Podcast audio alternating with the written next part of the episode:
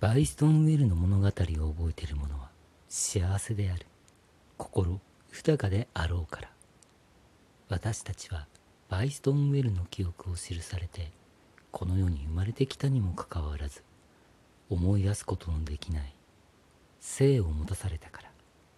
それゆえにミ・フェラリオの語る次の物語を伝えよう。オーラロードが開かれた。きらめく光俺を打つ。オーラの力蓄えて。開いた翼天に飛ぶ。恐れるな俺の心。悲しむな俺の闘志。伸びる炎が正義になれと。雷跳ねてソードが走る。海と大地を貫いた時オーラバトラーダンバイン。オーラシュートダンバイン。アタックアタックアタック。俺は戦士。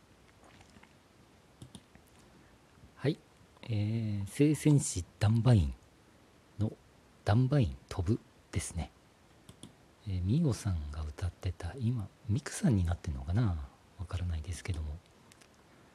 ですね。まあこの歌はたぎりますね、え、なんでこの歌をやったかというとあの VTuber の方で犬神コロネさんが、え、1ヶ月にまあ大体ゲーム実況がメインな方なんですけどあの1ヶ月に1回かな2回ぐらいかなえっ、ー、と歌ってるんですよ。カラオケというか。で、えー、わりかし昔のアニソンやら特撮ソングやらを歌ったりする時もあるんでその中で結構ダンバイン歌われてるんであダンバインいいなと思ってまあ私ももともと好きだったんでまあ歌っていました。でこの「聖戦士ダンバイン」というのはまあ改めて思いますけど、まあ、我々の年代からいくと富野義行さんがやっぱりすげえなと思いますね。いっぱい作品があるし。でもまああのいまいちあの異世界作品ですよねこれね。異世界転生ものですよね、まあ、転生ではないのか。死んでないから。主人公。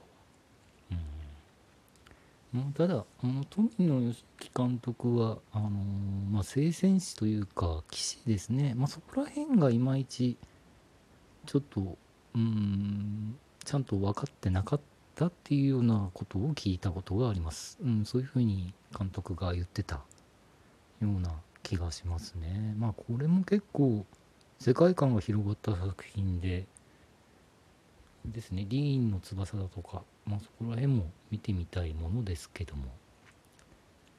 見る日が来るかな。